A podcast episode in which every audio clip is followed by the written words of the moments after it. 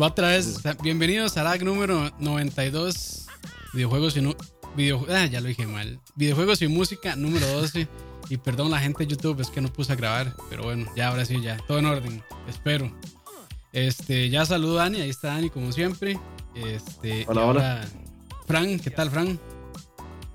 Buenas tardes a todos y muchas gracias por acompañarnos aquí en, otro de musiquita que anteriormente hemos dicho que íbamos a hacer los mensuales, pero debido al COVID, la crisis del dólar, el petróleo y la invasión de los talibanes, no se ha podido. Cuesta, sí. Y tenemos a Leo también desde una locación ahí desconocida. incógnita. Incógnita. Una locación secreta. Locación secreta, porque suena más bonito. Entonces. En, el área 53. Exactamente, agachate. ¿Qué tal, Leo? Todo bien, muchachos, todo bien. Aquí compartiendo desde una desde una zona muy muy ¿cómo se llama esto? Como muy en comunión con la naturaleza. Ah, muy bien, muy bien. La reforma. Algo así. Pero bueno, este sí, otro programa más de música. Este, de hecho, íbamos a invitar, bueno, yo invité a porque nos había dicho que quería participar a este ya se me fue el nombre, ¿cómo es que se llama? A Gabriela. A Gabriela de eh, Psicogamer. Y ahí me dejó en visto. no, yo creo que ni en visto, ignorado. Entonces, bueno, eh, ni modo. Ahí será para otro. Yo, sí, yo sí hablé con ella y es que dice que donde ella se tuvo que pasar de, casa, entonces ah, el internet no es muy bueno. Ah, ok, ok. está bien, te lo perdonamos entonces. Nos dijo que quería participar en alguno, entonces ahí tal vez en el futuro. Pero bueno, hoy tenemos igual 12 canciones y vámonos a la primera de una entonces. Vámonos.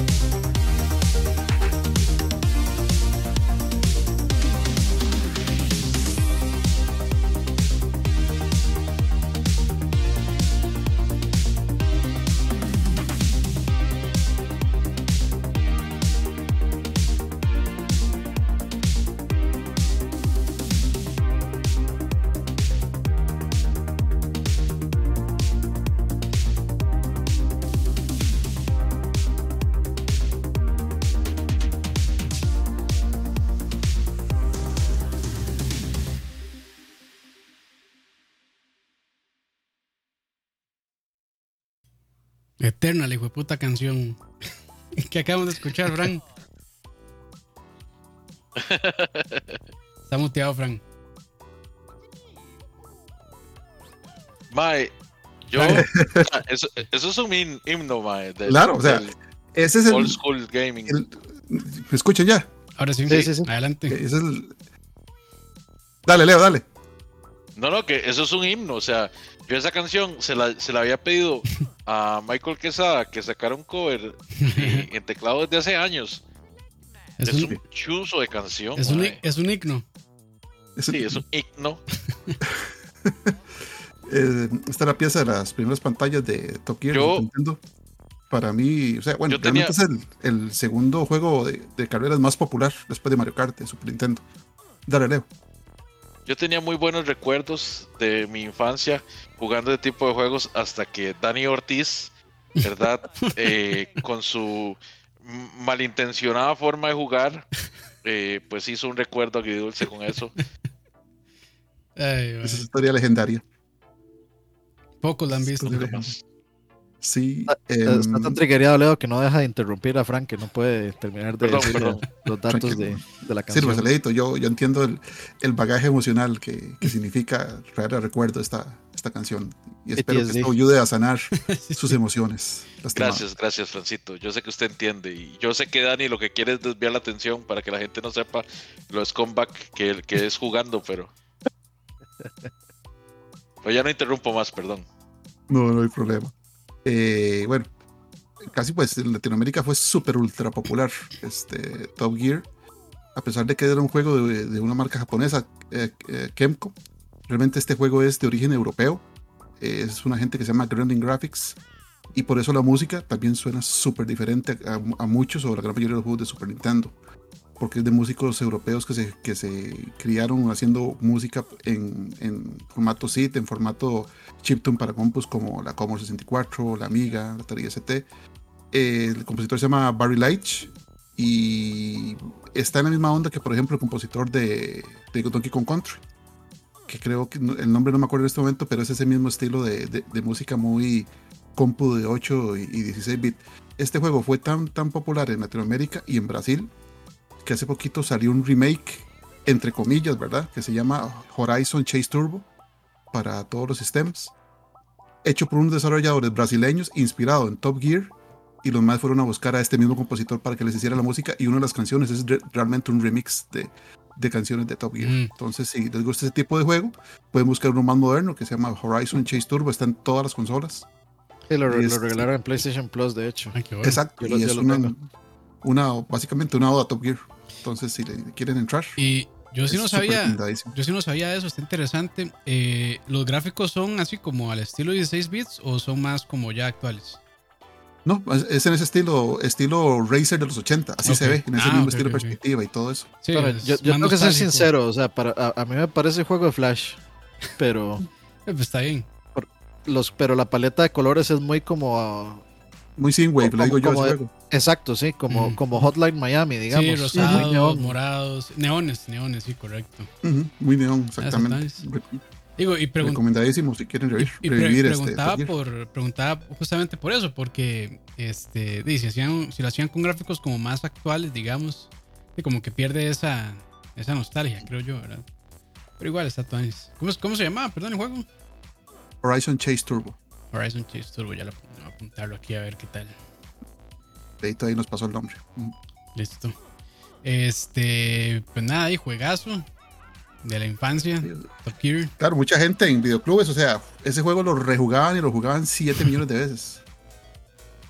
Sí, sí, sí. Es, es un clasicazo. Les prometemos un día este, un stream de Dani contra Leo.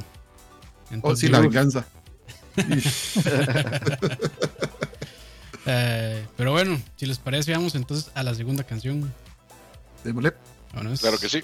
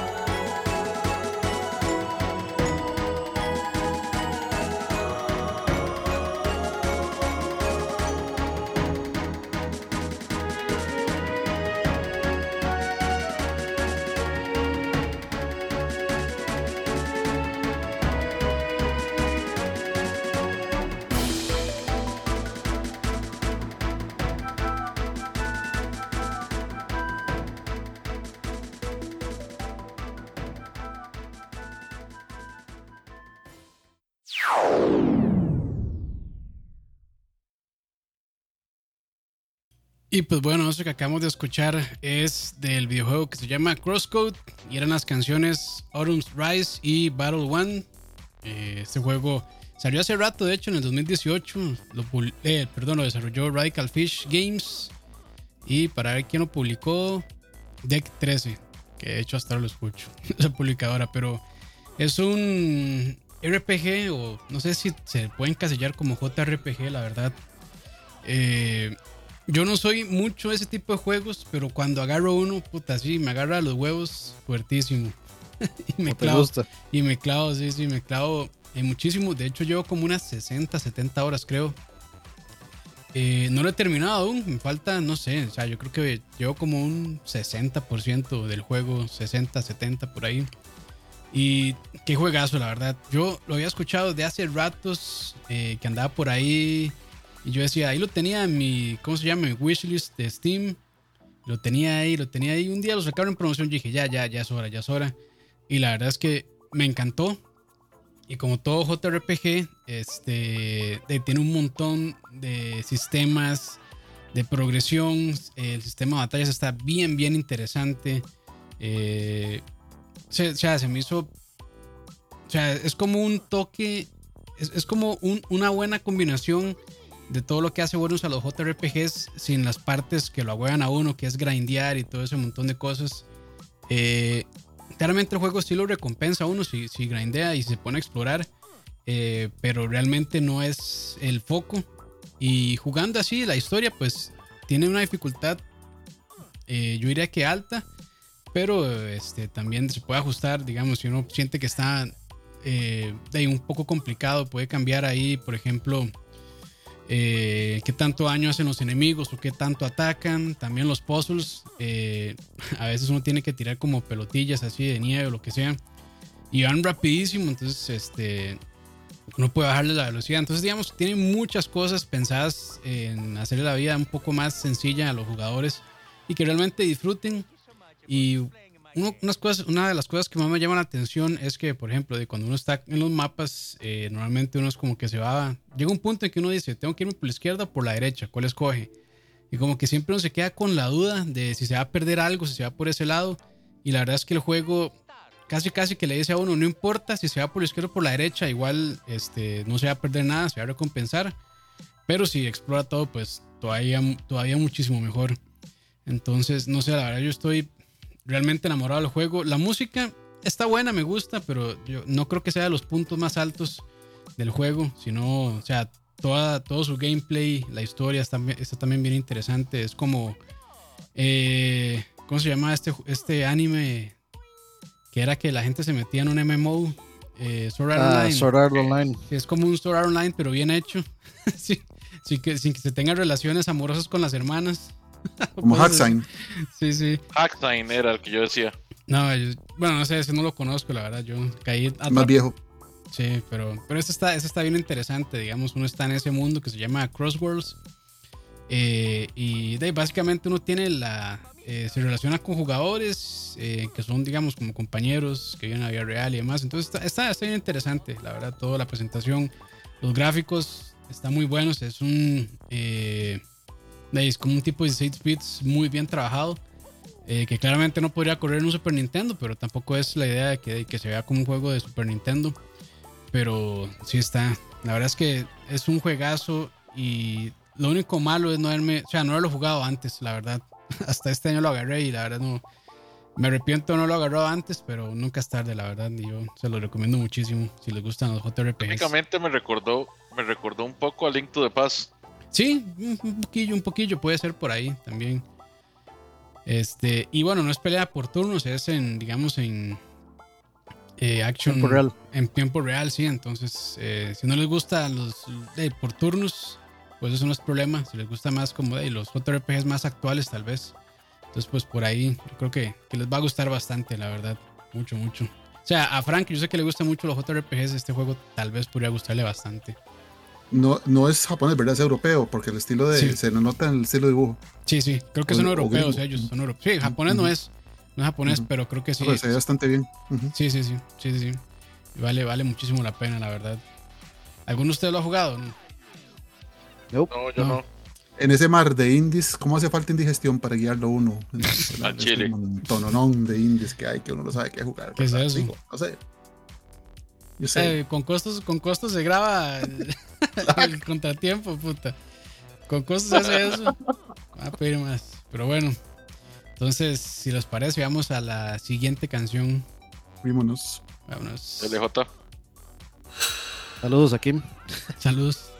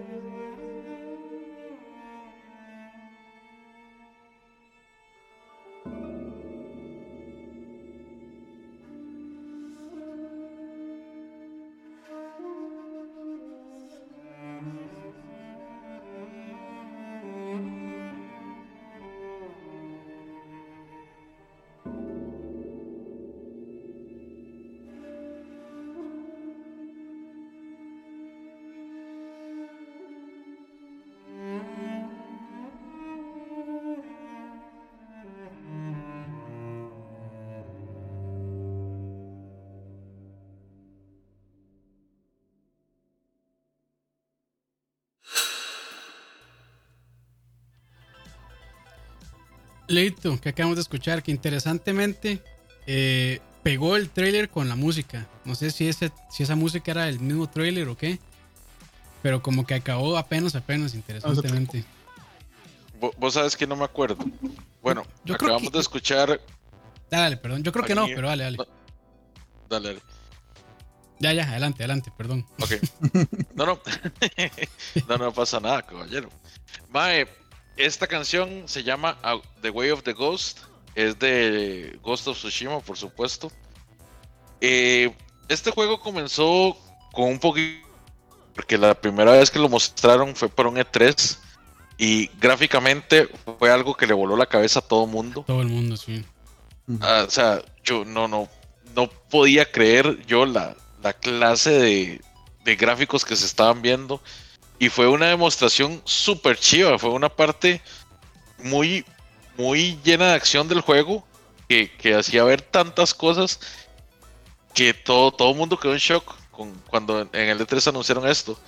Obviamente nadie se esperaba que el juego fuera a salir exactamente igual. Pero las primeras impresiones gráficamente sí afectaron mucho porque se vio que definitivamente habían hecho un downgrade bastante serio porque, de, honestamente, los PlayStation 4 base no daban para tanto, ni siquiera la versión Pro del, PlayStation cuando salió Ghost of Tsushima podía correrlo como ese demo. Y es algo que de, se, ha, venido viendo en varias, en, varios diferentes anuncios de la E3, en especial por parte de Sony. Recuerdo que con God of War también pasó algo parecido. Eh, el juego para mí es una carta de amor es la más pura carta de amor que se le puede hacer al cine de Kurosawa y, a la leyenda de los samuráis.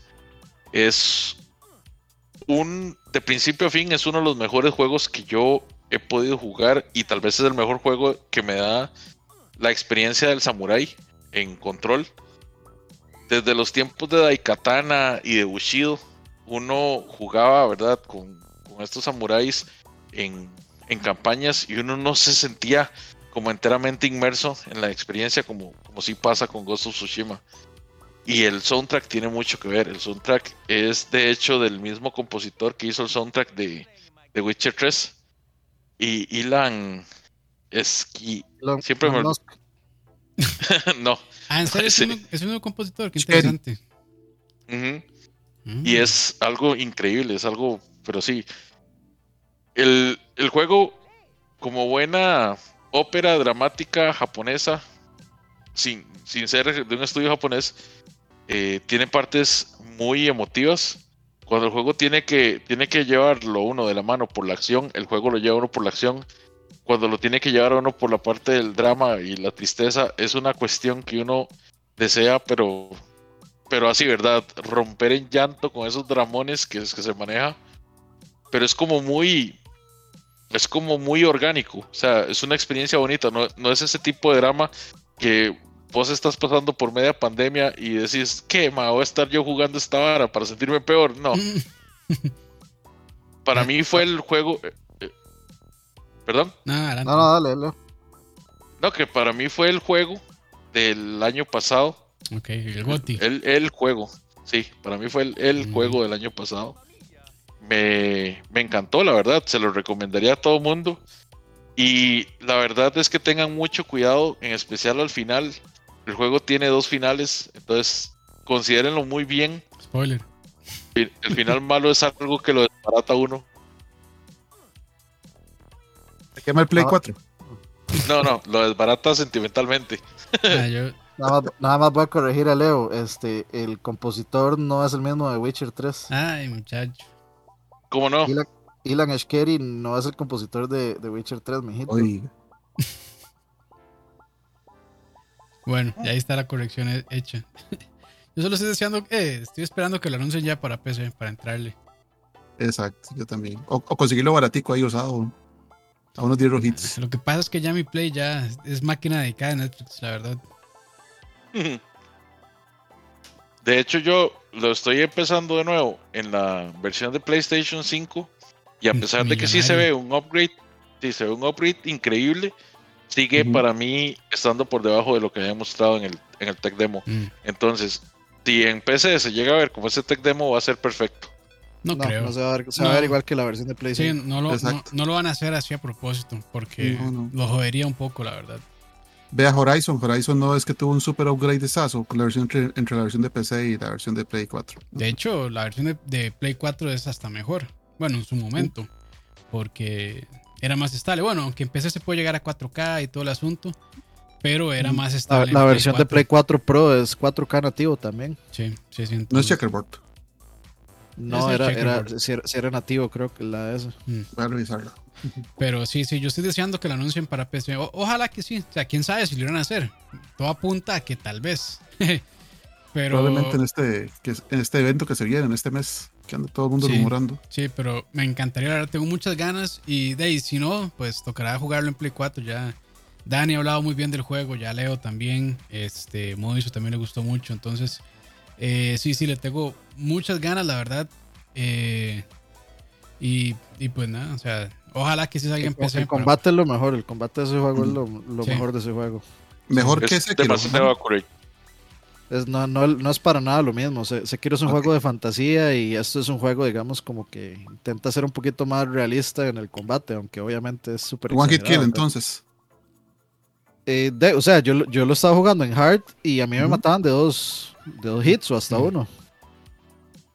Obviamente cuando uno ya va mejorando armaduras y cosas, pues tal vez aguanta más y tiene más posibilidades. Hay momentos ahí, este, como utilidades donde uno puede frisear el tiempo, o sea, ah, se pone más en cámara lenta y así para reaccionar mejor. Más Bushido Blade entonces. Sí, algo así. Entonces, este, o sea, el, combate es lo más chiva, los standoffs, o sea, escoger hacer standoffs o no, eh, entrar en stealth a las, a las villas, eh, o entrar volando machete a todo mundo. O sea, es lo, es lo más divertido del juego, por mucho. Y el juego, o sea, digan todo lo que quieran de los, de los downgrades, que yo con el de God of War nunca voy a estar de acuerdo de la gente que dice que hubo downgrade. No. O sea, se ve exactamente igual a como lo presentaron. Y, y, y, al final se terminó viendo igual. Eh, Ghost of Tsushima, sí, sí, o sea, sí es notorio que la, principal eh, versión que mostraron al principio no se ve igual, pero tampoco, o sea, yo no, yo no exageraría diciendo que el downgrade es tremendo, eh, enorme. No, pues. no, se queja, o sea, si es, si es, si se ve muy bien. Yo no lo he visto, yo no lo he visto corriendo, pero, pero lo poco que he visto de videos se ve muy bien, la verdad ese juego no deja de ser tope de línea ahorita, en estos momentos. De todo, incluyendo PC. Más ahora que está en un PlayStation 5 corriendo a 4K 60 frames. No deja de ser tope de línea. Sí. Tiene de los mejores, de los paisajes más lindos que uno puede ver en un, juego. Es, el mismo caso, es que ese es el, ese es el fuerte de los juegos de Sony. O sea, Horizon tiene eso, este juego tiene esto, God of War tiene eso. Sí, sí, ese es su, Sí, sí, su punto de venta, la verdad. Y, Esa es la especialidad de ellos. Sí, lástima Sony que la está medio cagando ahorita con todo esto de los upgrades a siguiente, bueno, a generación actual. Por lo menos se echaron para atrás, pero, sí, pero se, echaron para, se, echaron para, atrás no, no de la forma en que uno espera. O sea, igual siguen cobrando. Sí, sí lo, pensaron mucho, lo pensaron mucho. no, no, pero es que, o sea, tuvieron que haberlo dado gratis porque ellos dijeron que el upgrade iba a ser gratis y ahora lo que dicen es que 10 dólares. Y no, o sea, yo no estoy de acuerdo. Y, lo que menos estoy de acuerdo es con el, el collector sin disco. Eso es una, es una falta de agricultura. Sí, eso, totalmente, sí, totalmente. Nada que ver realmente esa parte. O sea, que, que, hayan dos collectors, uno digital y uno físico, y que el físico tenga disco físico. O sea, no, es tan difícil tampoco. Sí, sí, sí. Sí, están jugando de Nintendo y ni a Konami llegan. Uf. Uf. Uf. Fuertes declaraciones. Uf. Pero bueno, la frase lapidaria del día. Antes de que yo, solo, sé que si, si van a seguir este tren de, cobrar por todo y no incluir este discos físicos en los collectors, ya para mí se acabó coleccionar pares de Sony, digamos. Sí, es que no, no. Es como. Versioncita, versioncita base y hasta luego. Que coma mierda. Es como a mí me quebraron el corazón la semana pasada con la versión de colección de eh, Spirit Fair, la verdad. Ah, este, I Am a Beat, que están bien cagones, la verdad. O sea, todo lo que, todo lo que uno podría interesarle, tal vez un libro de arte o el disco con el soundtrack digital. No, hombre. No, hombre. Un libro de arte digital es una abominación a Dios. Y carísimo, tras de eso. El, el, la edición esa que no está nada bonita, la verdad. I, am, I am 8-bit. I am 8-bit es, eh, no sé, para mí no saben hacer varas de colección. No, no. no, a, mí, a mí me pareció muy curioso porque, digamos, hay muchas varas que vienen con la versión base de las que ellos metían en esa, en esa versión, porque el soundtrack viene en la versión base que vende Amazon. Eh, las postalitas, que son como cosas postales, ajá, también venían con la versión base. El libro de arte digital también venía con la versión base. Entonces, a final de cuentas, ¿por qué me están cobrando 200 dólares? Sí. De hecho, aquí están. O sea, de hecho, aquí lo tengo yo ni lo he abierto. Aquí están las postalitas. Y aquí están, los, y aquí están los stickers. Y el código ahí para bajarse el, soundtrack. ¿De cuál es ese? Spirit Fair. Spirit Fair, sí. Ajá. Spirit ah, Fair. Y de ahí. Oye, eso aplica para Horizon también, que viene con. o sea, para, para, mí esa vara de libros de arte digital ah, es, es, es, es, una tontería, no es una colección. ¿Por qué? Porque eso se descarga en un PlayStation 4 y el PlayStation 4 termina de, llevando polvo. Entonces, ¿qué? Tengo que reconectar el PlayStation 4 para leer el libro. No, y, el o para ver el libro de arte. O sea, eso, eso no es eso no es coleccionable en una consola que, se, que, se vuelve obsoleta y que se cambia por una nueva y que no se va a volver a usar realmente. No, eso no, no tiene nada coleccionable. Sí, sí, pero digamos, IME Bit, yo sé por qué no sacan, digamos, el disco físico con la versión. Porque ellos sacan un LP después y, lo cobran como a 40, 50 ah, dólares. Sí, sí. claramente, o sea, si uno es muy fan de la franquicia o del juego, pues es como, ay, madre, bueno, ahí toca pagar. Pero no, no, yo, yo no caí. O sea, me gusta muchísimo el juego. De hecho, ya he hablado mucho de Spirit Fighter, pero qué lástima que se hayan asociado con I Am Beat, que la verdad, como dice Annie, para mí no saben hacer bien los, las ediciones de colección. O sea, si lo Limited Run. Sí, es que comparado con Limited Run. Sí, está muy atrás.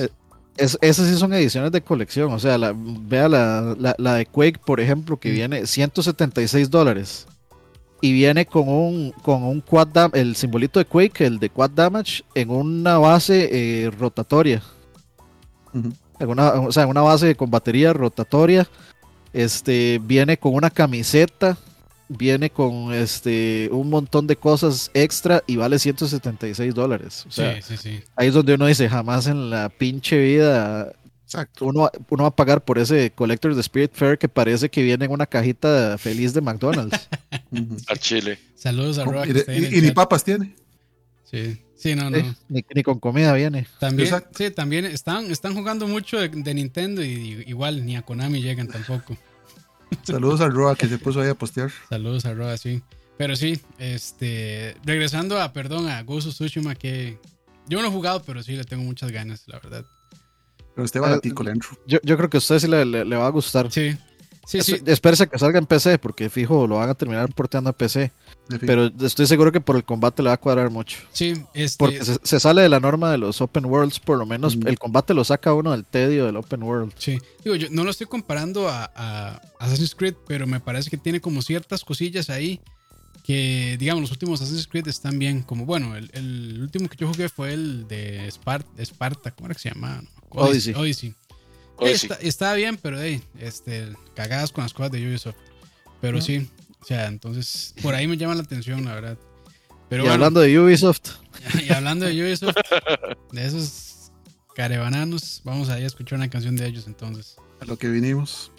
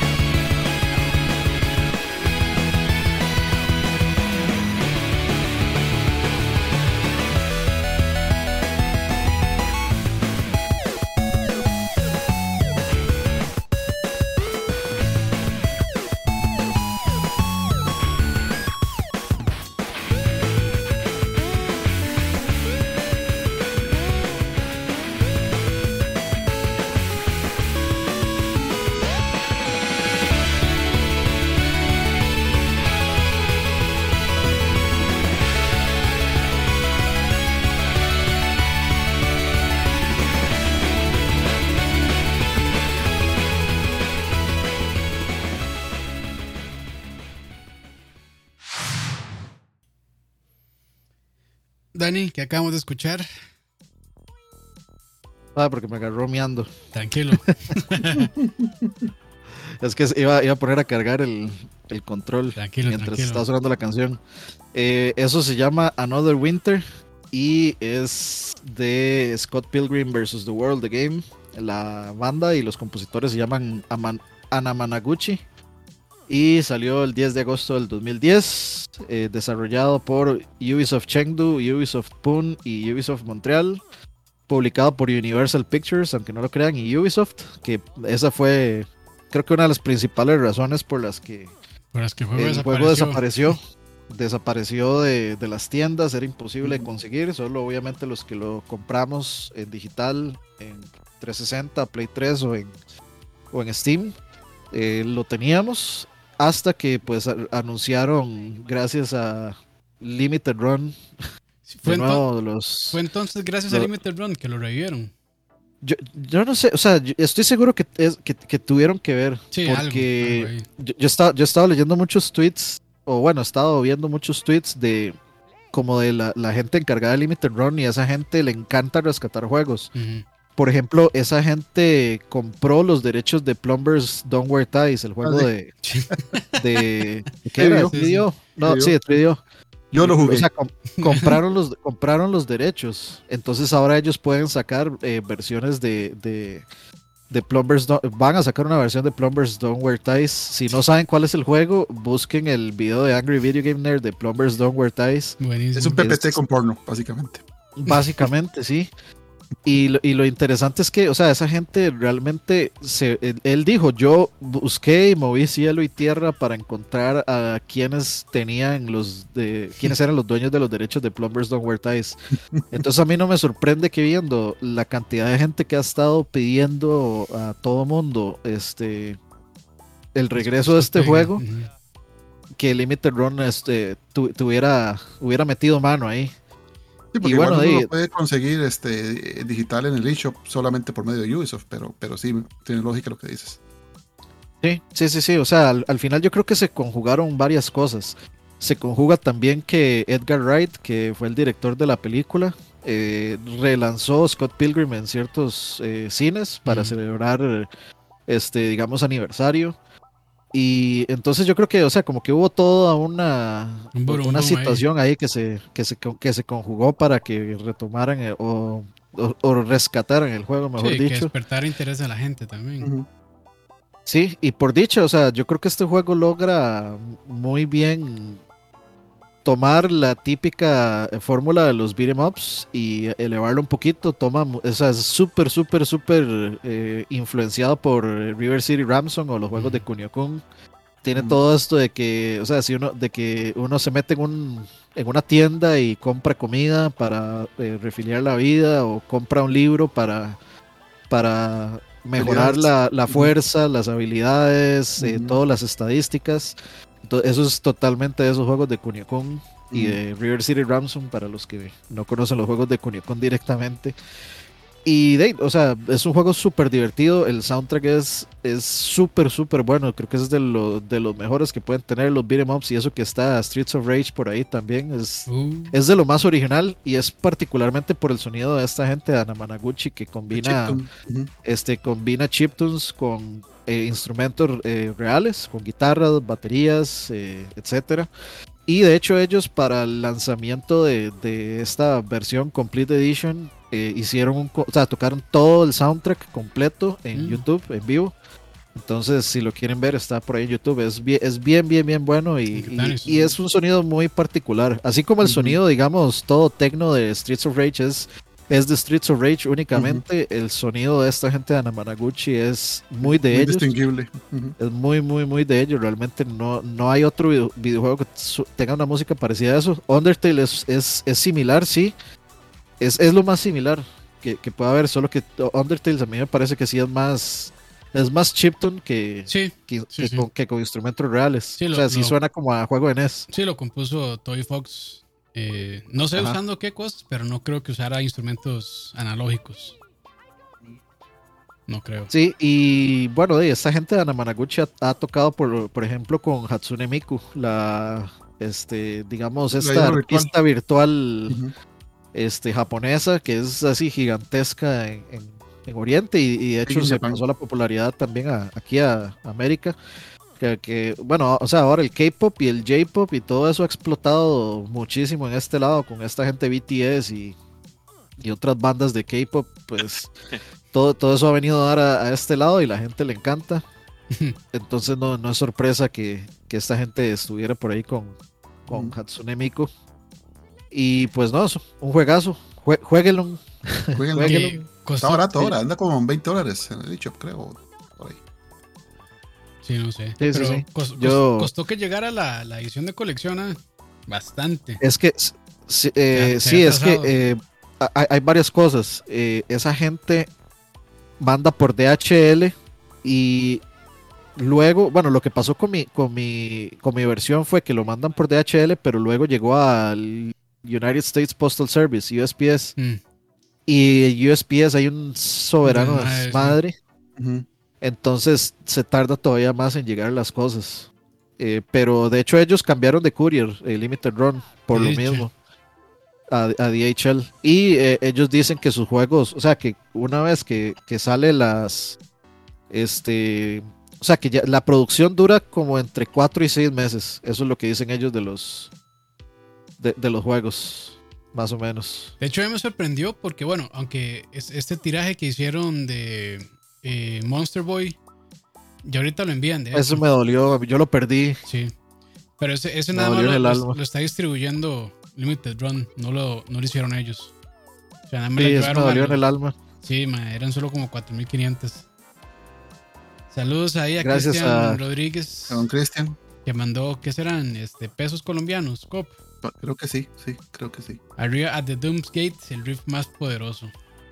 Me gusta más el. ¿Cuál era? Big Fucking Gun BFG. No, BFG Division es, me gusta más esa canción. Pero igual, todo ese soundtrack es una exquisitez. Pero bueno, si les eh, parece, vamos a, Doom, adelante. Doom es un juego, es un juego que es un soundtrack interactivo. sí, Lástima que ya la relación entre este Mick Gordon y esta y It Software ya se rompió. Quién sabe si, lo irán a reparar, pero se ve complicado el asunto. Porque se, puso muy diva al final, este Mick Gordon, yo creo. Muy, muy diva. Yo, vi, yo, yo vi un tweet del Mae yo vi un tweet donde el MAE estaba como medio pidiendo cacao a, como a que lo recontrataran. claro. Ah, no, hombre. como, ya, ya, como que ya estaba más humilde. como que se le bajó el zumo. Sí, sí, como que aceptó que él tuvo culpa en, todo ese asunto y como que ya se le bajaron los, los, aires. ojalá que sí, porque la verdad es que es una muy buena relación, man. Han trabajado, bueno, los juegos que han hecho juntos, que han sido los de Doom y creo que también este los de. Mm, eh, ¿Cómo se llama? Eh, de los nazis estos. Em, Wolfenstein. Wolfenstein. Creo que también él. Creo, no estoy seguro. Creo que él también trabajó ahí en esos. Digamos, todo el soundtrack del nuevo. Del nuevo Killer Instinct lo hizo el Mae. Y es increíble. Es buenísimo. No, el MAE ha trabajado muchos soundtracks y el MAE es muy bueno, muy bueno. Y yo no sé por qué se puso así tan, tan delicado con, con este último juego, pero bueno, eh, ojalá que si, si logren reparar ahí la relación estrés. De hecho, algo que yo, algo que yo había visto y que, había notado ahí, un dato Durex, es que en la, eh, cuando ellos salen a tocar en los Video Game Awards, que salen, creo que es eh, at the Gate, creo que es la que tocan, porque era para Doom 2016. El baterista con el que sale tocando es Matt Halpern, el baterista de Periphery. Sí, sí. Sí, sí. Yo no, no, me había dado cuenta hasta mucho tiempo después, cuando lo vi. Yo, mira, ese es Matt Halpern, qué vacilón. Sí, de hecho es yo creo que es de los videos más vistos de, los Game Awards, esa, presentación. Pero bueno, ahí lo tienen entonces. Bien bueno. Ya por dicha, entonces se puede jugar de nuevo Scott Pilgrim. Y de quién sabe si va a durar mucho en las tiendas digitales, a ver si no le pasa lo mismo. Pero de, ojalá que ojalá que ya sea yo, creo que no. Sí, yo creo que en algún momento ya se vuelven a volar, ¿verdad? Sí, hay que, hay que esperar a, a, ver, es que ahí la bronca siempre va a ser eso, es, Universal. Sí, eso es Delicados, esos son delicados. Y, si quieren, y que si quieren leerse una, digamos, un cómic o novela gráfica vacilona llena de, referencias nerds, lean el cómic de Scott Pilgrim. Si les gustó la película, el cómic tiene un montón de cosas diferentes. Eh, la relación entre Scott y Ramona es muy diferente, o sea, está mucho más desarrollada. Las peleas con los eh, ex-boyfriends es muy diferente. Léanlo. léalo, léalo. Pensé que iba a decir este Ray Player One. No, hombre, madre, qué cochina. Ah, para mí es mejor. De, hecho, usted sabe, que, usted sabe que a mí me gustó más Free Guy que Ray Player One. Y eso que Free Guy no es así como una gran, grandiosa película. Es una película de Super X dominguera. Pero me pareció más, más honesta. Sí, bueno, yo no sé qué le pasó a Spielberg. Menos tryhard. Yo no sé qué le pasó a Spielberg con esa, con esa Ray Player One. Yo creo que, yo creo que el man nada más prestó su nombre y en realidad dirigió a otra persona.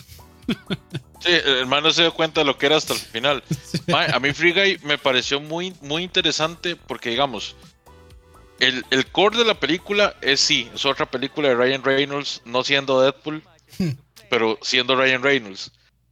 Vale, pero la película tiene una crítica muy fuerte a las, a las malas prácticas que hay hoy en día en las empresas de videojuegos.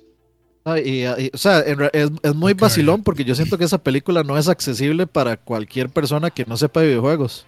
O sea, lo va a ver como una película increíblemente estúpida y que no se entiende, que no se entiende las cosas. Porque sí, o sea, si, si hay un comentario ahí de del mercantilismo y, y, todas las cuestiones corporativas y las malas prácticas de los influencers este, y este montón de cosas que, impactan eh, negativa y positivamente a todas las industrias. Hay un comentario ahí. Lo que pasa es que, o sea, se escapan completamente a la visualización de, cualquier persona que no tenga una idea de... De hecho, eh, hasta inclusive gamers casuales no van a entender no van a entender ese tipo de referencias porque simplemente no se informan de cómo funciona la industria o no, no, no, les importan las noticias. Entonces ahí todo eso se va a escapar de la, de, esa vara. es, una película para gamers, digamos, totalmente. Mucho más que mucho más que Ray Player One. Ray Player One es un, es, es una película para, para, digamos, para gamers de los ochentas, inclusive, para vejetes. Sí, gracias. No, pero es que es cierto, sí. De hecho, las referencias eran puro Atari. Este. Y películas así de los 70, 80. sí, sí. Sí, sí. Cierto. Sí, sí, es cultura pop. Esta película, Free Guy, es referencias, las referencias, es más, referencias que se hacen ahí son referencias de Grand Theft Auto, referencias de Fortnite, referencias de, de este, o sea, de, de, Sims, los Sims. Ajá, de Sims, o sea, son, son, referencias de la cultura pop, pop, de ahorita, totalmente, o sea, es, es, es, es, hecho más para, como para adolescentes de esta época. Ya. interesante, hay que ver. Es, es entretenida, es entretenida.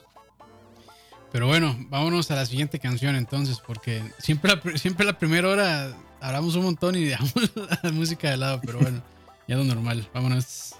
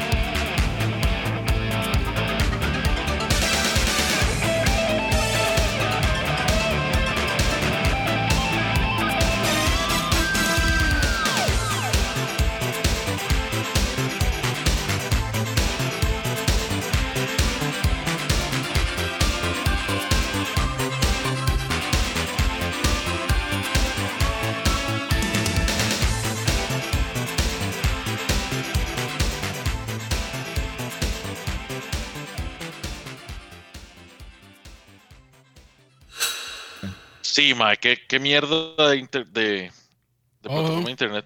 Ojo. Agarré a Leo diciendo malas palabras. Sí, sí, lo agarró diciendo justamente qué mierda de plataforma de internet.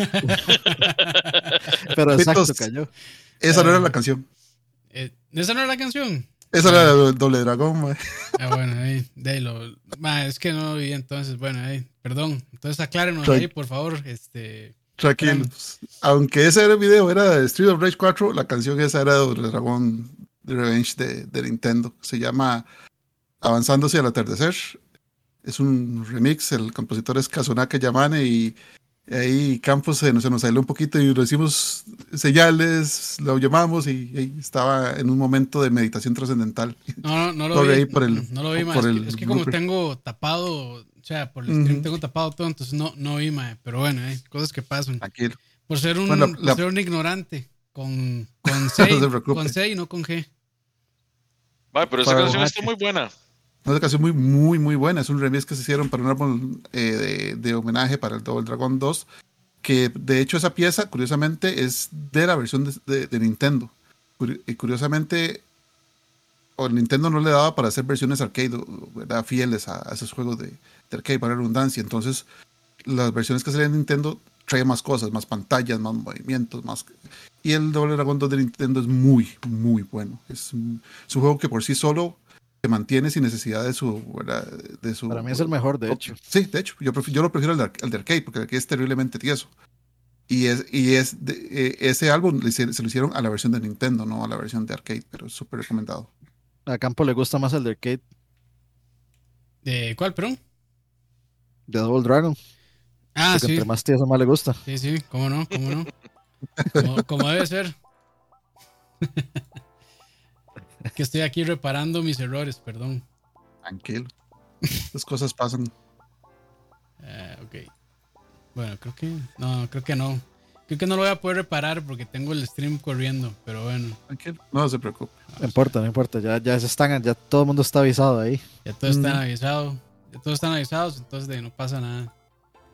Pero la, la, próxima que toca es la canción de. The Streets of Rage. The Streets of Rage. Yo creo que sí lo va a poder cambiar. Vamos a ver si lo puedo cambiar. Sí, ahí está. Bueno, espero que funcione ese cambio. Ahí si no, después vemos si sí o si no. Pero bueno, este. Entonces, ya listo.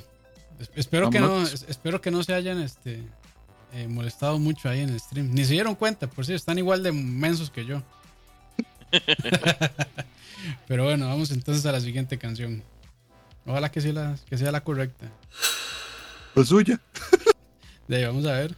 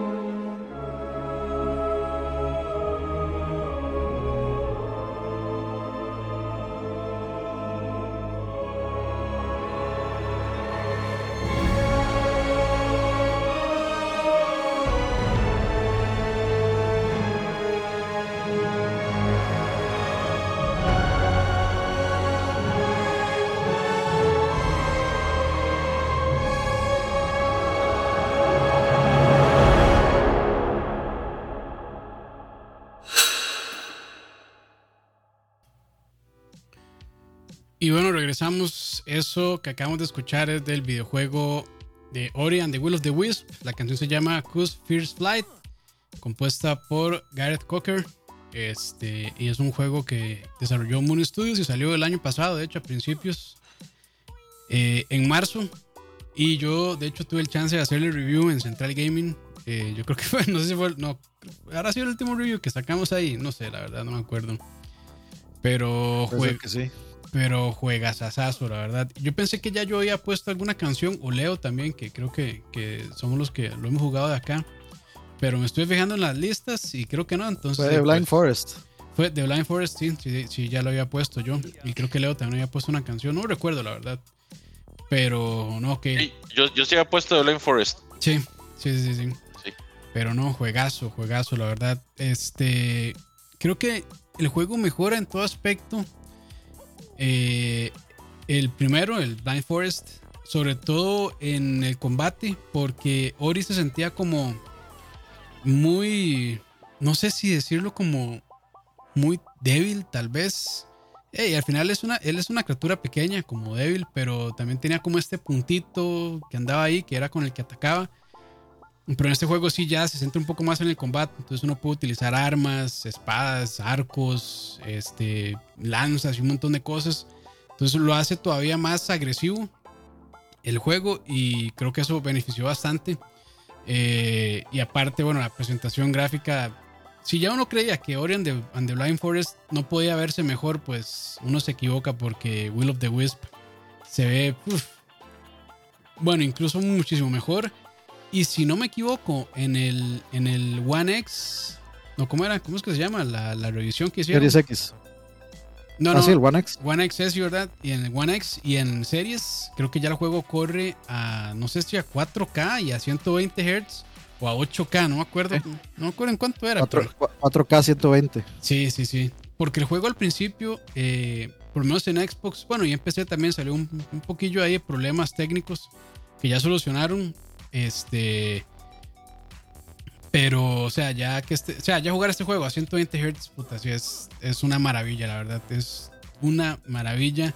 Junto con la música, que también tiene es- este toque que hicieron en el primer juego, Garrett Cocker, que es lo mismo de como tener un tema recurrente y, bueno, lo cambia de nota o este lo pone como en otro en otra escala o le hace ciertos cambios entonces como que uno siempre recuerda esa música en, en momentos muy claves del juego y esto lo hace otra vez acá entonces eh, tiene esos temas recurrentes que, que eh, los trabaja muy bien la verdad entonces eh, yo estoy encantado de hecho fue de mis probablemente mis juegos favoritos no fue de mis juegos favoritos en el 2020 y de ahí yo soy fan de, Moon Studios y de- desde ya esperando a ver eh, qué hacer lo siguiente que saquen. No sé si irán a seguir con Ori, probablemente no. Pero de lo que ellos trabajen, yo, este, yo lo voy a seguir sin duda. Dice Roa que ya suena música de película, el soundtrack. Desde, yo creo que desde, la- desde el primer juego, la verdad. Con eso de temas recurrentes es como muy al estilo. eh, bueno, yo creo que lo que más se recuerda es de las películas de Señor de los Anillos, que tienen muchos temas recurrentes. Entonces, este, de bien, la verdad. Yo ese, ese es otro Collectors de I Am 8-Bit que todavía no estoy seguro de comprar Mm. porque, bueno, primero No. quiero ver cuál es el performance de los dos juegos en Switch. Que tenía entendido que es bueno, pero no es el mejor. Eh, y vale 150 dólares. La cajita brilla en la oscuridad y trae algunas cosillas ahí eh, como eh, producción de arte no vista antes y cosillas así pero, mm, o sea, no, no siento que esté justificado el, el precio de 150 dólares. Podríamos hablar de que sí por los dos juegos. Este, entonces tal vez por ahí sí, pero lo, lo- lo estoy, lo estoy pensando. Es que lo que quiero ver es realmente, en- si yo voy a contener un Series X, este, si lo voy a querer comprar y, eh, en Switch y tenerlo en Switch, si corre mejor en el otro lado. Yo Porque imagino sí, que. Eso yo sí. tengo, yo, yo tengo, digamos, lo tengo con Game Pass en, en el, no en el Series X, sino en el, El One. One, el One. Ajá. Y honestamente, mae, corre impecable. Mm, Y también lo he visto en el, en el Switch y corre muy bien. Eh, de hecho, el MAE, como corre en Switch, es un milagro, prácticamente. Eh, los mismos desarrolladores creo que sacaron un documental diciendo que la, cosa más difícil que han hecho en la vida ha sido poder hacer que Will of the Wisp corra también en Switch. Es que sí es pesado, es un juego pesado, es un juego bien pesado. Sí, claro, o sea, gráficamente y artísticamente es increíble ese juego. Y, se entiende perfectamente por qué, gráfica, por qué el, esfuerzo gráfico que tiene que hacer la consola es tan fuerte. Entonces, definitivamente, mi recomendación, habiendo visto los dos, es que lo compre en Xbox. Sí, en Xbox. de, hecho, yo vi la versión, la versión Collectors de Blind Forest de PC, estaba bonita. Traía un Steelbook. Sí, de hecho yo lo tengo. De hecho yo tengo los dos. Tengo el de Ori y el de Will of the, el de Blind Forest y el de Will of the Wisp. Y el de PC sí trae el soundtrack. Que a mí lo que me interesa de, de la edición de colección es o soundtrack físico claramente o libro de arte. Y de ahí sí, sí, por lo menos en eso sí cumple, la verdad. Entonces por ese lado bien, pero sí, esas versiones de I, Am a Beat, la caja sí se ve muy chida, la verdad, y lo que trae, pero lo que a mí podría interesarme físico, yo creo que no lo trae, entonces pasa lo mismo. Bueno, ya, ya, explotó de precio, este... Me imagino. 170 dólares vale el límite de edition de PC que trae el, el Steelbook, que está bonito, sí. Sí, sí. Trae, trae dos discos, trae un mapa. De mis piezas de colección más caras, entonces. ah, bueno, pero hay un Collectors para Xbox One también. Ah, de Will of the Wisps. Sí, que debe ser el mismo. Debe ser el mismo, pero bueno, nada más para, para la consola. Sí, sí, sí. Ahí está. Esos serán entonces. Ahí está. Pero bueno, juegazo. Este. Ah, bueno, entonces sí, ya Leo confirmó que está en Game Pass. Entonces, de, pues por ahí le pueden llegar baratico.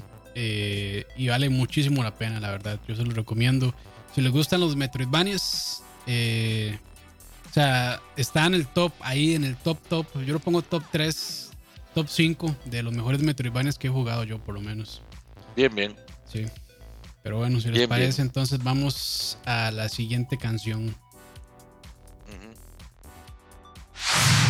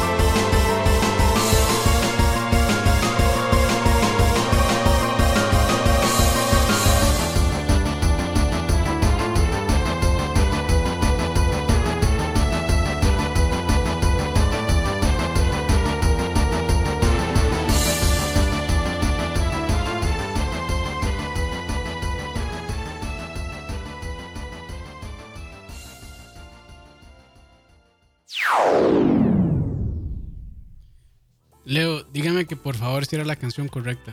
Y el video también. Sí, era, era la canción correcta, era el video correcto. Gracias, gracias.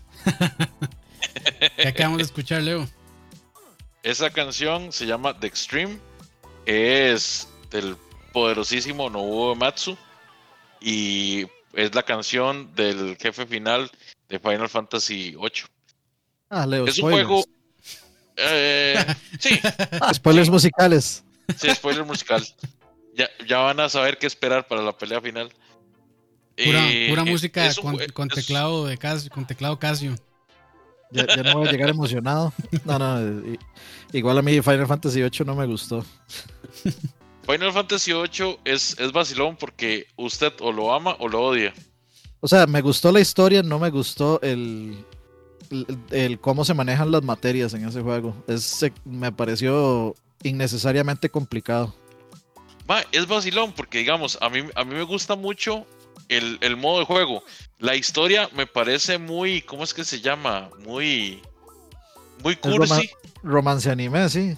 Sí, sí, es muy cursi en partes, eh, pero mae, es Tuanis, digamos, el juego no, no cae. Pero a mí lo que más me gustó fue el, estilo de juego. Sí, nunca le puse atención una mierda al puta juego de cartas. El, juego de cartas lo pasé, solo la misión que tenía que pasarlo y después a la mierda. Me pasó lo mismo en Witcher 3. Con, yo, también. Con el, ¿cómo era que se llama? El Went. Went, Went, sí. Went. Pero sí, digamos, este juego en el 99 cuando salió, a mí me gustaba mucho porque primero era el primer RPG que yo podía jugar donde no tenía que utilizar muñequitos chivis. Y eso me gustaba mucho. Ya se sentía adulto. Eso le pasa por brincarse de Final 7. No, los de Final Fantasy. los de Final 7 también eran chivis. no, no, o sea, más o, más o menos chivis. Es que era como chivi, chivi horrible por el hecho de que estaban hechos con polígonos. Sí, sí, sí, es que obviamente el salto del 7 al 8 es enorme. Sí. y aún así, digamos, suda ese PlayStation 1 para poder medio hacerlo decentemente en el 8. Sí, por eso eran cuatro discos. Los summons también me gustaban más, los de Final Fantasy 8. Aunque mi summon favorito siempre estaba en Final Fantasy 7. Y el juego fue, fue toda una revolución. Los artes, los artes eran algo increíble. Yo compré como tres guías solo por los artes, mm. porque me gustaban mucho. Siempre ha sido muy fino el arte de, los Final. Siempre, siempre. 80% de los AMVs eran con Final Fantasy VIII. Para eso me le pagan a, mano. Para eso me le pagan eh, buena eh, plata a mano. AMVs, para los que no saben, Anime Music Video. Eso es muy noventero, Dani. Eso es, in, the, End de Linkin Park, 750 millones de videos con, con cinemáticas de Final de 8. Qué rajado, sí. Y Evangelion, por supuesto. AMVs, ya tonto.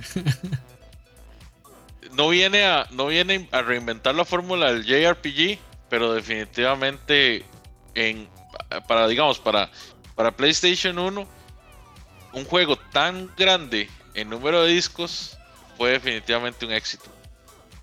Pero, o sea, Mucha gente no, no, lo, no, lo, toma, no lo pone ni al mismo nivel del 7, ¿verdad? O sea, yo siempre he oído, yo confieso que no he jugado lo suficiente ninguno de los dos, del 7 y del 8, pero mucha gente no, los pone, no pone el 8 ni cerca del 7. Y no sé por qué. Ah, como hay gente que sí porque, lo pone. Porque, lo pone porque mucha gente dice que el 9 es mejor y porque 7 y 6 son de los juegos más queridos de toda la franquicia. Sí, digamos, yo no estoy diciendo que se pierde la conversación por, por el 9. Para mí el 8 no es el mejor Final Fantasy, no, no está ni siquiera en el top 3, pero sí me parece que es un buen, muy buen, una muy buena actualización a la fórmula. O sea, los maestros se arriesgaron a hacer las cosas diferentes y para mí funcionaron. O sea, yo lo que creo es que no es muy, no, es muy noob friendly. Eso es lo que yo creo. O sea, si usted no, no sabe jugar un JRPG, o inclusive si usted juega muy poco JRPG, a mí el juego se me va... O sea, yo pienso que el juego se va a hacer muy tedioso porque el sistema es muy complejo. yo no lo sentí tan complejo. Yo más bien sentía que a mí, digamos, a mí una de las grandes barreras que yo tenía era el, inglés en ese momento. Entonces a mí sí se me complicaban el manejar ciertos conceptos. Ya revisitando el juego eh, con mi nivel de inglés actual, siento que sí era una cuestión más de entendimiento mío. O sea, soy un idiota, no importa. Y no, es que cuando nosotros jugamos ese juego, nosotros que somos viejos, yo tenía 16 años. Oye, yo lo, yo lo rejugué hace no mucho, hace unos cuantos años y no sé, a mí sí, sí se, comparado con otros juegos, o sea, uno puede agarrar Chrono Trigger, por ejemplo, y es super pick and play, este Final 7, por, con, a pesar de todas sus carencias y su incesante e intenso grinding, es un juego sencillo, o sea, el sistema de materias es sencillo.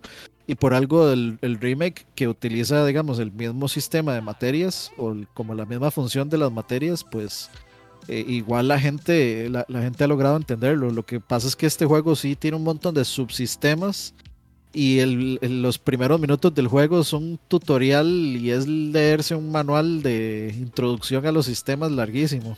Entonces eso, es lo que yo siento, que no es, no es muy friendly en ese sentido, no es muy pick up and play en comparación con otros. Eh, siento, que, siento que parecido le pasa al 13. El, el sistema del 13 es medio, o sea, simple, pero no tan simple. Sí, que eso, yo no sé si será el caso de Final Fantasy VIII, pero es una de las cosas que a mí me molesta mucho que es como uno pone el juego y puta, media hora de pura de leer y que uno no hace nada, solo camina por un pasillo y, tutorial o una lectura ahí. Y camina un poquito más y puta, eso a mí sí me molesta.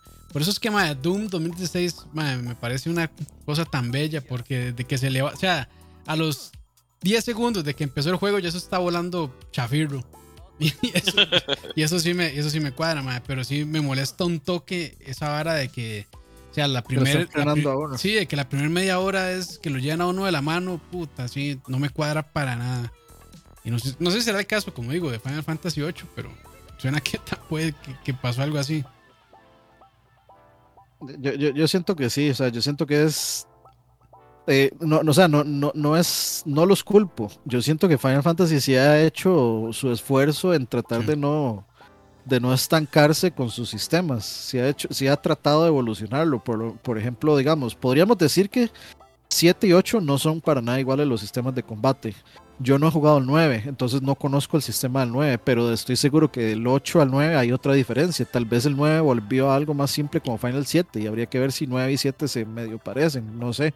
Ahí está JPZS, que yo sé que es rolero de corazón y, podría decirme este, si estoy equivocado o no, porque yo no he jugado al 9.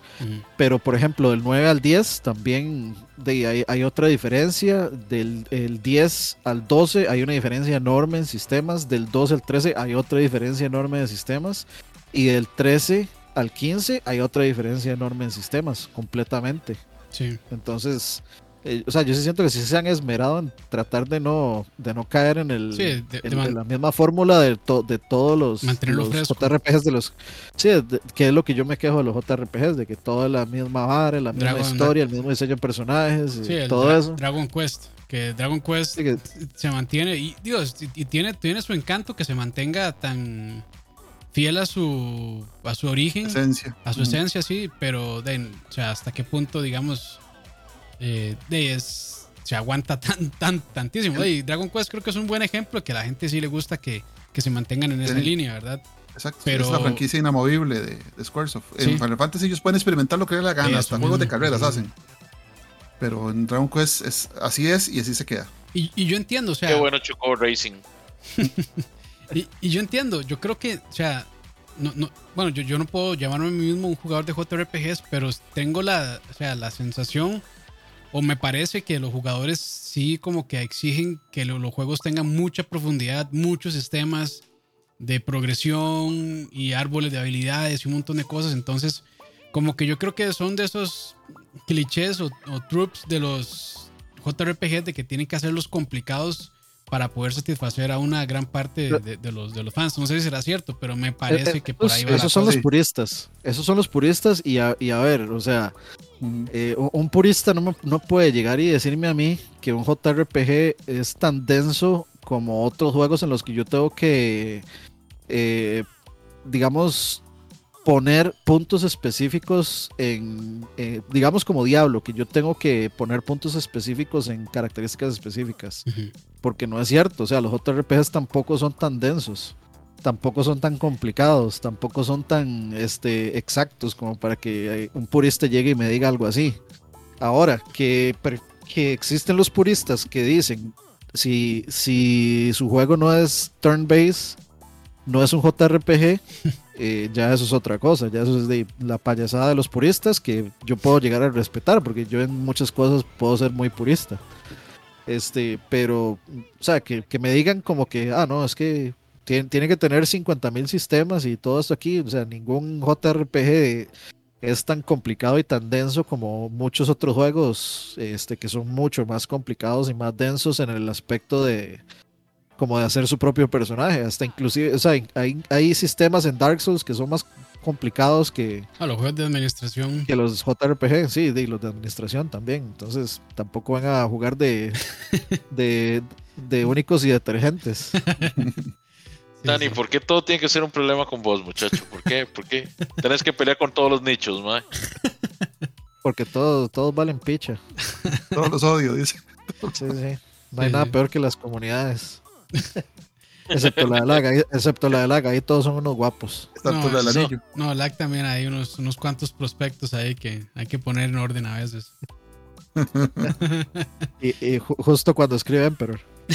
justo cuando aparece. Adecuado. Justo cuando aparece Gustavox. Pero bueno, vámonos entonces con la siguiente canción.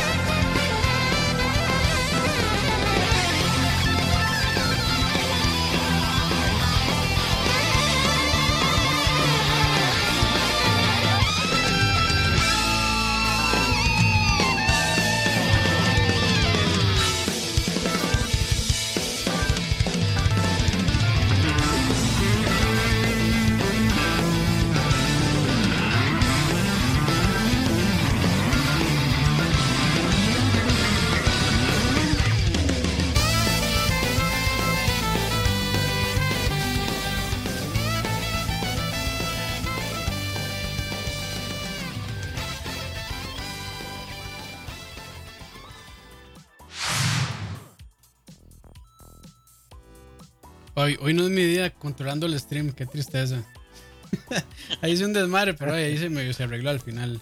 Nani, que acabamos de escuchar? Que dijeron que por ahí que es Dream Theater con saxofón y pensamos igual. sí, no, ojalá, ojalá Dream Theater sonara así de, ojalá el actual sonara así. Eso, bueno, era, era se, llama Big Blue Medley, pero en realidad es el tema de Big Blue de, eh, de F-Zero, eh, compuesto originalmente por Naoto Ishida, pero esta versión es la versión de Mario Kart 8, tocada por Mario Kart Band. Eh, si se acuerdan, Mario Kart 8 existía en una consola que, ahorita nadie se acuerda que se llama Wii U. Eh, no, no me sorprende que no la conozcan, nadie, nadie, supo qué pasó con esa consola. Pero sí, este. ahí, nació, ahí salió el primero. Sí, sí. Sí, yo creo que Nintendo la desheredó también. Este, no, todavía está en Blade X, no ha salido en ningún lado. Perdón, una pregunta. ¿Se acuerdan en la presentación del Switch, o sea, la primera, primera, cuando empezaron a decir este, de que el Switch tenía un poquito de todas las consolas de Nintendo? Sí, que no salió el Wii U. No salió el Wii U, ¿verdad? Sí, sí, no salió el Wii U. Y lo único bueno que pusieron del, del, este, del GameCube era que se podía agarrar, que tenía una agarradera. Sí. sí, lo mejor del Wii U es que se podía olvidar. Es, la, es, la, versión opuesta de la parábola del hijo pródigo. Qué madre. Eh, pero sí, o sea, este es, es, eh, es, parte del DLC que sacaron, que era este, una versión buenísima de también del tema de Zelda para la pantalla de Zelda de Mario Kart 8. Eh, salió una de Animal Crossing y salieron dos de F-Zero, que eran Big Blue y la otra es este. Ay, ¿cuál era? ¿Cuál, cuál es ¿Cómo era que se llamaban las dos canciones más populares de F-Zero, Frank? Está Mute City. Mute City, Mute City, Mute City. Mute City, ajá. Son, Mute City y Big Blue, las dos. Y pues justo, este, bueno, eh, salió el 29 de mayo del 2014, desarrollado por Nintendo y publicado por Nintendo, obviamente. Y justo hay un, eh, bueno, este, este es un, las Olimpiadas del Rock, diría Roa, porque prácticamente hay un solo de todos los instrumentos que se escuchan ahí, un solo de guitarra, un solo de saxofón. Eh, creo que no hay un solo de batería, pero sí hay un solo de bajo. Sí, este, hay como un mini solo de batería. Es casi como un break ahí, pero algo tiene ahí. Todos los fills son un solo de batería en esa canción, entonces eh, no importa. Digamos que lo hay. Y de hecho, este, un, solo de batería, eh, perdón, un solo de saxofón de, no me acuerdo si es de esta canción o de, o de Mute City, creo que es de esta canción, se volvió, se hizo como trending entre, entre saxofonistas, entonces ellos están tocando música, cualquier tipo de música, pues puede ser eh, una composición original, puede ser música popular o puede ser música orquestral, y decidieron incorporar ese pedacito del solo en, eh, sus performances en vivo. Entonces hay varios de ellos de YouTube donde agarran ese pedacito de, del solo de saxofón de Mario Kart y, lo tocan en, vivo en alguna presentación. Pero sí, es, es, una monstruosidad. O sea, todo ese soundtrack de, Mario Kart, si no existiera Smash, eh, sería el mejor soundtrack de la vida, digamos. Por los arreglos son, o sea, 100% con instrumentos reales tocados por banda en vivo y con, o sea, un, un, gusto y un y digamos una composición y arreglos así, pero extremadamente buenos, super bluseros, super yaceros y, muy fusión también. Entonces de, es como de lo mejor que se puede escuchar de arreglos o casi covers de los originales. Eh, yo creo que lo mejor que se puede escuchar de, de, temas de Mario Kart, desde los Mario de la, digamos, de Mario Kart de Super Nintendo este, hasta, hasta el F0, hasta Zelda, todo eso. A mí me faltó, yo, yo quería que sacaran este, una pantalla de Metroid y que uno pudiera usar, porque salió Link con la motillo de Breath of the Wild y salió este, el Blue Falcon eh, también como, como carro. Como, carro de, de, Mario Kart. No, Captain Falcon no, no lo tiraron como personaje. Ah. Eh, pero este yo esperaba que, no sé, Nintendo se acordara que tenía un personaje ahí, entonces tiraran a la nave, o sea, tiran el fucking Blue Falcon y ¿por qué no ponen a la navecita Samus y una pantalla de metro y hacen un, no sé, un, una, musiquita ahí bien, bien bonita, bien interesante y un arreglo bien, bien chiva, pero no, no, no, o sea, Samus, o sea, no, no, machistas de mierda. No existe. Sí, bueno, bueno, más bien es un, es un milagro el Dread La verdad que ya casi. que le han dado pelota y propaganda y todo eso, pero milagro de en serio. Sí, yo, ¿quién sabe qué les pasó, man? Eso es un, es un Nintendo renovado. sí, claro. Y, y, hablando de eso, de, tampoco metieron a Star Fox. O sea, bien mm. pudieron haber puesto Corneria, una pantalla Corneria y, y, y, el, y algún Starwing, digamos. Pero ahí, bueno, whatever. lo que sea. Bueno, yo prefiero, la verdad prefiero que no lo metan más, que lo metan mal como Star Fox Zero, man. Ah, pero, uh. pero eh, o sea, no, iban a fallar en Mario Kart 8, la verdad. No, no, no fallaron con ninguno. ¿Ustedes creen que, que, pronto saldrá un Mario Kart 9, digamos, o algo nuevo de Mario Kart? Yo hubiera esperado un Mario Kart Compilation. O sea, yo hace rato ando esperando una compilación de todo, de todos los Mario Karts, así, pero bien. y está fácil de hacer, man. Sí, pero no, o sea, francamente es fácil. No pida eso porque le van a hacer un trio All Stars otra vez, incluso hasta más miado, man. Mario Kart All Stars 120 dólares porque trae 6 juegos. Sí, sí, sí. Más bien, más bien está barato, man, si lo tiran a ese precio. Siendo Nintendo le mete 300. Al Chile. Sí, al Chile. Ah, es que esa es la cuestión con Nintendo, o sea, ya, yo creo que ya les vale todo. O sea, ya, se echaron así como, ah, hagamos lo que nos dé la gana y la gente va a pagar. Ya compraron el, la colección esa de, de, Mario, toda chunga y mal hecha, 60 dólares, compren lo que sea. Sí, sí, sí. yo sí que no tengo nada de ganas. Yo amo Mario Party, mae, lo amo. He jugado tal vez los últimos 7 hasta el cansancio. Pero honestamente, con esta vara, o sea, con, con esta ser que hicieron con el, con el Mario Party. Super Mario Party se llama, es algo así.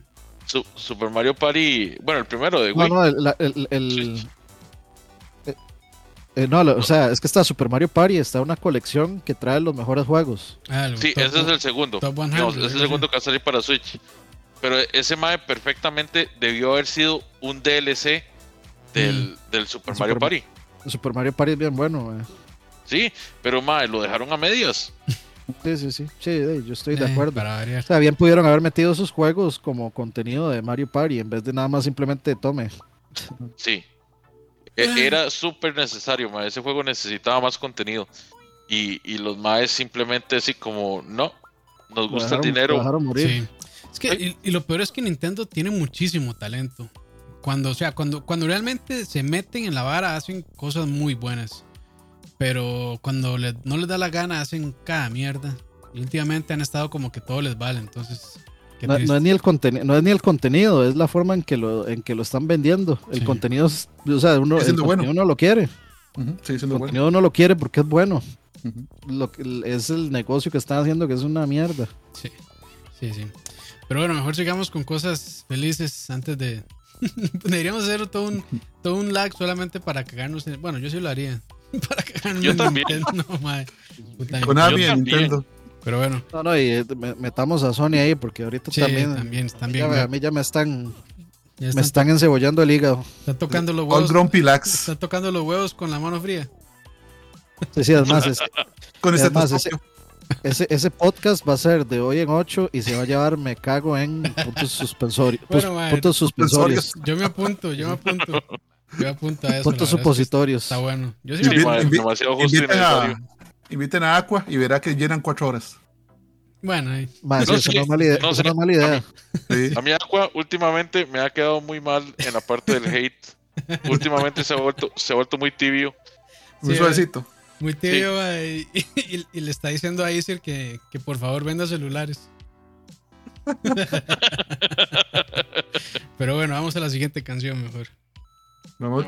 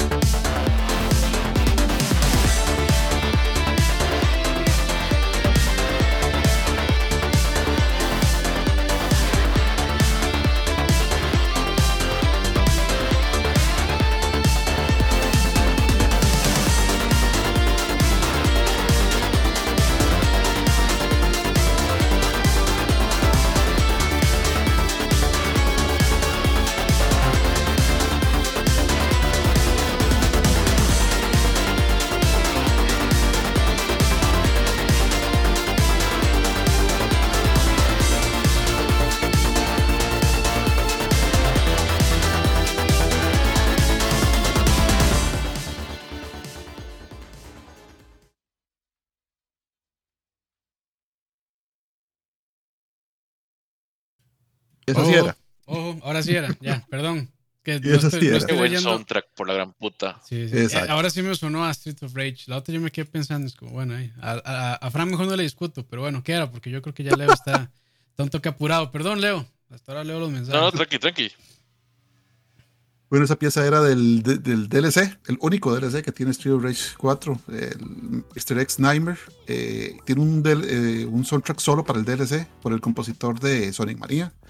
López. El Mae se pone la leva y, o sea, todas las piezas caben en el of Rage. Está dentro, digamos, de la, de la, de la sombra de, de Yuzo Koshiro, así, suave, suave. Y recomendadísimo, si no lo han jugado, el DLC es súper barato, vale 8 dólares.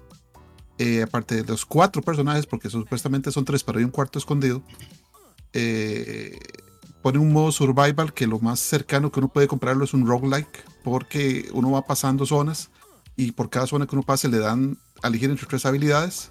Usted construye un personaje con esas tres habilidades, como usted lo quiera hacer, que resista más, que tenga más armas especiales, que sea más aguantador, que salte más, o sea, como usted lo quiera armar.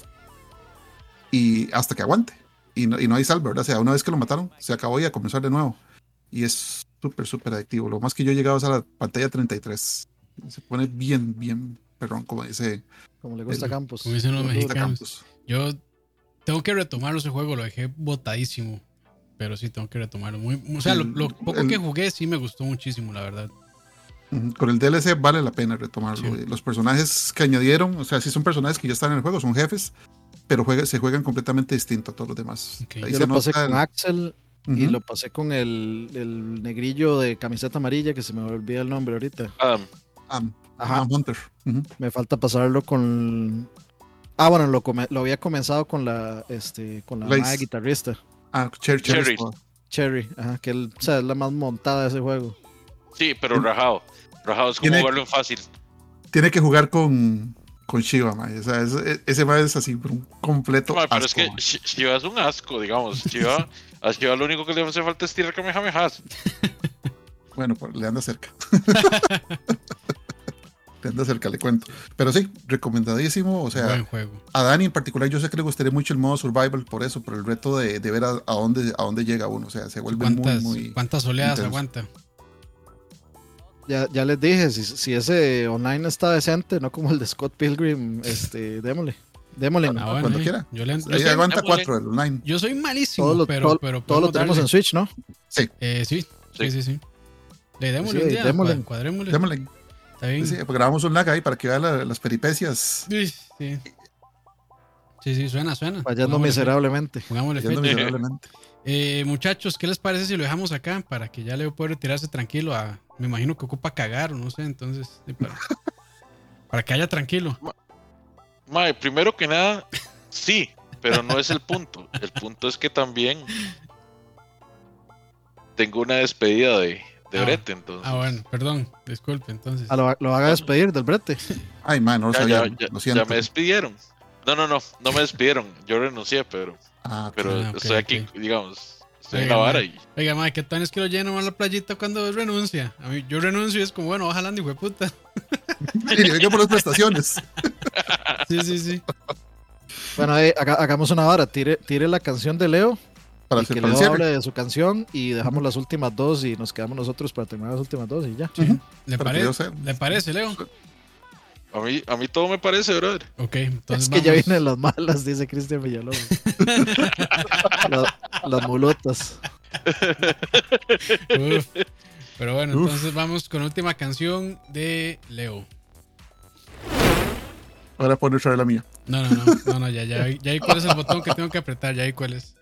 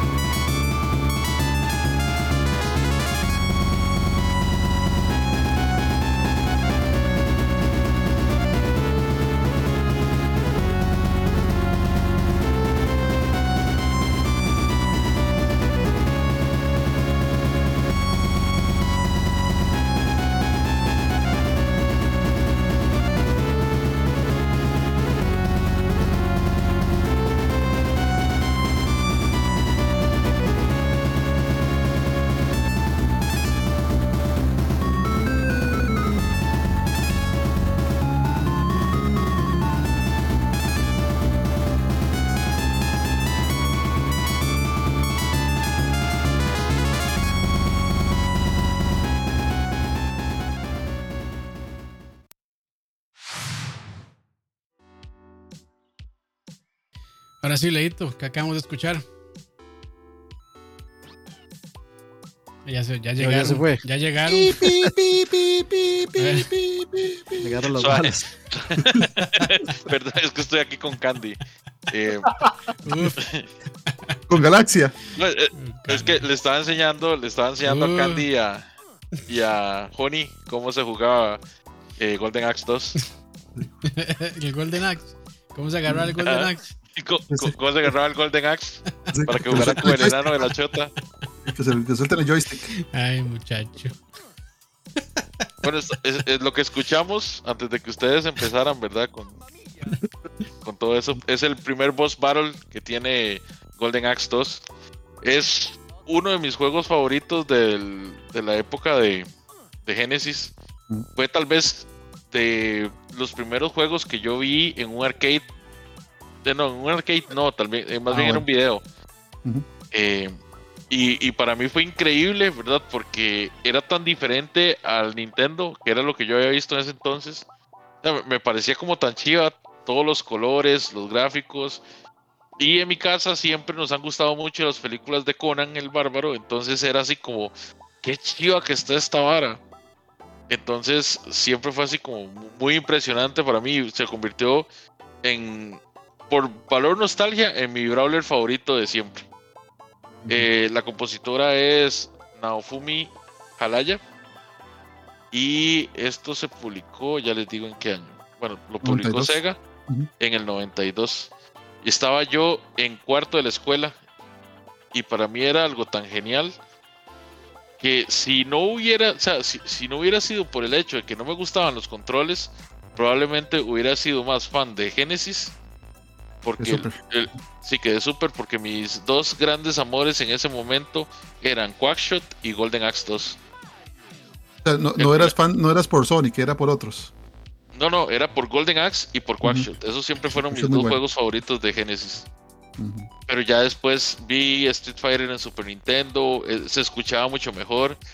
Aunque este soundtrack es mejor que cualquier soundtrack que Dani pueda poner en esta lista. Uh. solo por el sintetizador. y, especialmente si lo comparamos con cualquier música de Gears of War. No, no, eso no. Estamos hablando de la generación de 16 bits, Dani, por favor. Póngase, póngase... Inmediatamente mejor que cualquier cosa que haya hecho Gears of War, digamos. Ay, qué pecado, qué pecado. O está diciendo que el soundtrack de Golden Axe no es mejor que el de Gears of War. Mae, sí. A ver, entonces. No, sí estoy diciendo que no es mejor. Pero bueno, dejando el odio del corazón de Dani por fuera, ¿verdad? Por cualquier cosa que no sea lo, que a él le gusta, entonces es un sintetizador muy bueno para la época. Sí, es. Yo, lo que, yo lo que digo es que es el, el sistema de sonido más eh, infrautilizado de cualquier consola. Porque o sea, es que, es que la diferencia entre los soundtracks buenos de, Genesis y los soundtracks malos, o sea, que suene chiva y que suene feo es muy grande. Hay juegos de Super que de suenan feo, pero no, la diferencia entre uno y otro no es tan grande como la diferencia entre los juegos que suenan feo por ejemplo, a mí los efectos de sonido de Street Fighter en Genesis o de Mortal Kombat me parecen horribles. Son, son horribles. Son, horribles. Y, a, mí me pueden decir todo lo que quieran que, que Genesis había sangre, pero visualmente a mí no me gusta Mortal Kombat, aunque también se juegue mejor en Genesis, a mí visualmente me parece horrible en Genesis. Pero usted me pone Sonic y, yo Sonic lo puedo poner, eh, o sea, auditivamente en comparación con cualquier juego de Super Nintendo. Dígase Chrono Trigger, dígase Super Mario World. Y lo puedo poner hasta por encima de algunos de esos. Y es interesante. y es que el problema era que eh, en Genesis usted sonaba o bien o sonaba reventado. Horrible. No, no había grados medios. Exacto. Sí, y lo interesante es que, o sea, técnicamente eh, el Genesis era muchísimo más capaz para hacer música que el, que el Super. Pero, mm. Pero, hey, nadie lo sabía utilizar muy bueno, pocos lo sabían utilizar bien, era el problema. El problema eran las putas librerías que se galeaba a la gente, que eran una mierda. O sea, HEMS era el sistema de librerías de sonido que, que usaban y era una mierda, me completa. Que hizo gente como Yuzo Koshiro y vio esa vara y hizo una porquería. Yo con mis propias cosas Y hubo gente que hizo sus propias cosas, poquitos, pero sí los hubo. Y ya cuando Sega dijo, no, no vamos a seguirle mandando esta porquería a la, a la, gente, que fue como a mediados de la generación, ya la mayor parte de los juegos ya empezaron a ser con un soundtrack muy bueno. Pero, o sea, fueron dos, tres años de que los desarrolladores o, no sabían y no querían, o tenían pereza, o no tenían tiempo, y sacaban lo que saliera. Y, hay juegos de, de, Genesis que suenan como si tú botar un tarro de, de, metal por un guindo, o sea, suenan horrible. Y no es porque Genesis no pueda, es simplemente porque les tenían librerías de sonido incorrectas o no tenían la pericia para, para entrarle un, un cinte como el Yamaha que tiene el Genesis. Son, es poca gente la, que realmente le, le, sacó el jugo, pero una máquina, como dice Campos, tiene esa capacidad. O sea, la máquina no es mala, ahí está, simplemente no se explotó.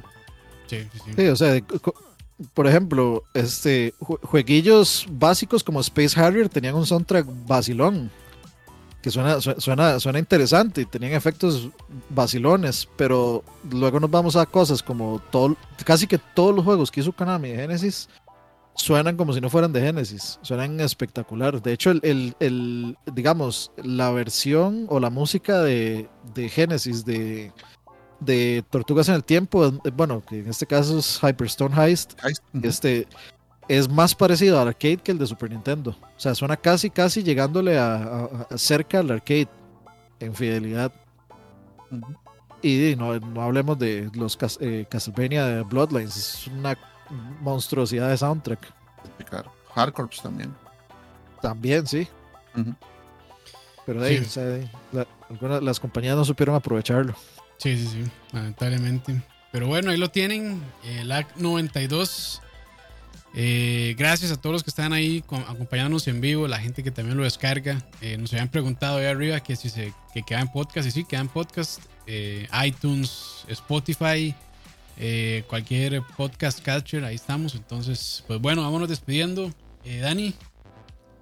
Bueno, muchachos, muchas gracias a todos los que nos acompañaron hoy estas dos horitas. hay que ir ahora a jugar la CL. Sí, huevón. claro. Suave para pagar los 95. Ah, de, hecho, yo, creo que voy a, voy a jugar Streets of Rage o Scott Pilgrim, uno de los dos. Está terminando Doom. Sí, sí. Pero, sí, o sea, tenemos pendientes entonces el, siguiente podcast de Me Cago en. Sí. los puntos, puntos supositorios. Ojalá sea de este, de este, de hoy en 8. Subtitulado, ¿qué es ese aquí? Sí, podríamos hacerlo de, este domingo en 8 para que Leo eh, aparte el día y no se vaya a la playa. O, que lo contraten otro rete y dure tres días y después lo van a hacer despedida. Exactamente, y me vuelvan a hacer despedida en, en Tango India. dichoso va a ser, en serio. Tango India. Elite. Sí, eh, y la otra semana, bueno, de hecho podríamos dejar la, rifa para, para ese podcast de hoy en 8. Sí, sí, sí. Eh, si, si, nada, si ninguna cosa se nos atraviesa, alguna inconveniente, pues de fijo de hoy en 8 lo hacemos y, ya está así, prometemos hacer la rifa y pues obviamente entre semana hacemos semana con lag, entonces estén atentos. Igual yo tengo que seguir el stream de. Me falta un. El próximo stream termino este Samus Returns, me parece. Termino eso y seguimos con Super Metroid. A ver si logramos llegar a octubre eh, terminando Super Metroid Diffusion para estar con Dread a tiempo. Y tenemos, y tenemos pendiente el, ese, un streamcito ahí de, de darle Streets of Rage cooperativo. Sí. cuatro, papá. Sí, sí, sí. Ah, y recuerden que tenemos spoiler de control. Ah, ya lo terminó, Leo. terminó? Sí, señorito. Ah, bueno, ahí pongámosle fecha. Ah, muy bien, muy bien. Ya se nos va a juntar dos riffs. Qué madre. Pero bueno, Leito, de una vez que está ahí. Hasta luego, muchachos, y muchas gracias a todos que nos acompañaron. Como siempre, es un gusto hablar de música y videojuegos con ustedes. Muchas gracias. Nos vemos entonces, muchachos. Pásenla bien, cuídense. Y este, cuídense, ahí cuídense y atentos ahí a redes para ver este cómo, cómo estamos con los programas la próxima semana. Pura vida. Jueguenlo. Pura vida, muchachos.